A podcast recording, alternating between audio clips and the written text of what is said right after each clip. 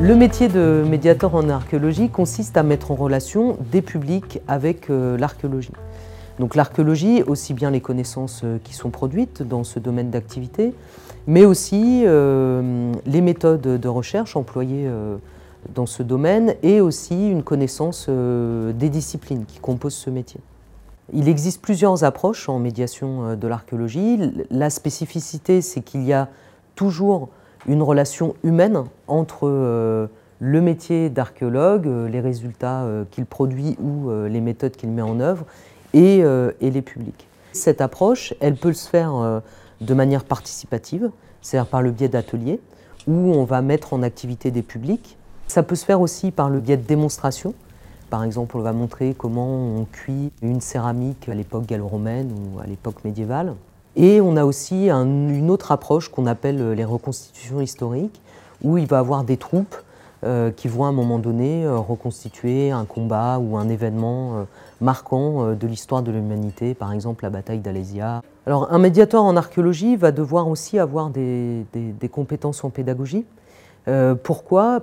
Parce que l'approche qu'on va mettre en œuvre auprès des publics va être fondamentale dans la transmission des connaissances et dans ce qu'on souhaite générer chez les publics euh, quand on va les mettre en activité. Ça, c'est fondamental. Ça fait partie évidemment du cœur du métier. Euh, de la même manière qu'un enseignant va devoir mettre en œuvre euh, des, démarches et des approches pédagogiques pour transmettre des connaissances à ses élèves, nous, on va devoir avoir aussi cette démarche d'enseignement, mais sur des temps qui ne vont pas être les mêmes. Récemment, je, suis par exemple intervenue dans un collège, euh, au collège Henri Vallon à Aubervilliers, dans une classe de troisième, pour euh, présenter le métier d'archéologue et le métier de médiateur en archéologie. Ça m'a questionné sur la question du métier. Qu'est-ce que ça veut dire se préparer à, un métier? Là, il y avait trois heures d'intervention, sachant qu'il faut des pauses, on ne peut pas enchaîner trois heures d'affilée. Et donc moi, j'ai divisé l'intervention en deux parties un sur le métier d'archéologue et puis une autre partie sur le métier de médiateur. L'archéologue, il va sur ce site archéologique, mais il y va pourquoi? Pourquoi il fouille? Pourquoi il veut trouver des squelettes? Pourquoi il veut trouver des objets? Qu'est-ce que ça lui apporte? L'intérêt de faire venir des professionnels comme ça de, différents secteurs, c'est qu'ils apportent chacun leur expérience et, leur, euh, leur, point de vue, leurs anecdotes, avec un discours qui ne viendra pas du professeur, mais du professionnel, qui donc suscite en général chez les élèves davantage d'intérêt et de curiosité. Donc on est passé par euh, des questions-réponses, euh, par un dialogue entre les élèves et moi, et ensuite j'avais envie qu'ils construisent par eux-mêmes ces connaissances. J'ai créé un petit jeu, euh, une petite activité, où j'ai divisé le métier d'archéologue en différentes étapes. Ils devaient se mettre par groupe. Chaque groupe devait remettre dans l'ordre les différentes étapes du métier d'archéologue en fonction de ce qu'ils pouvaient observer sur les images.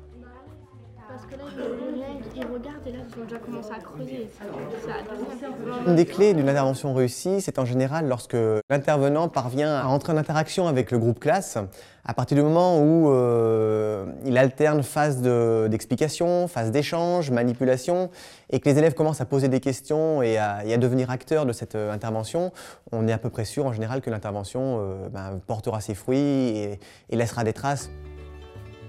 Quand on fait de la médiation en archéologie, euh, on n'est pas que dans une transmission de connaissances, on est aussi euh, dans la question euh, des savoir-être, par exemple en relation avec le patrimoine.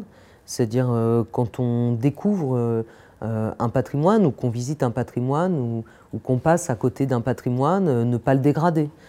Pourquoi on ne va pas le dégrader? Euh, euh, Car c'est un témoin du passé. Qu'est-ce que ça veut dire un témoin du passé? Qu'est-ce que ça implique? Quel rapport on a, nous, vis-à-vis de ce patrimoine? Et quel rapport on peut construire entre nos publics et le patrimoine? Mais en termes de savoir-être, on peut travailler sur des choses qui peuvent paraître beaucoup plus modestes, mais, mais importantes, qui va être par exemple de savoir travailler en groupe. Pourquoi? Bah Parce que quand on travaille en groupe, ça va être échanger, discuter, dialoguer. Ça va être euh, tomber d'accord sur une idée euh, pour pouvoir analyser, pour pouvoir enquêter. Donc ça, ça va être euh, par exemple des savoir-être. Pour être un bon animateur en archéologie, il faut avoir une bonne base de connaissances en archéologie, au moins un master 1. Au cours de notre métier, on est amené à diffuser aussi les méthodes de recherche. Donc pour les diffuser correctement, il faut les avoir à un moment donné mises en œuvre soi-même. Il faut avoir aussi une culture archéologique, euh, donc un peu plus ouverte que, sur les méthodes et son propre sujet de recherche. Et puis ensuite, il faut avoir une capacité à décoder euh, ces, connaissances aussi, puisque les décoder, ça veut dire quoi? Ça veut dire qu'à un moment donné, on va peut-être aller les chercher dans, dans, des livres, dans des publications scientifiques, et il va falloir les décoder pour les rendre accessibles au public.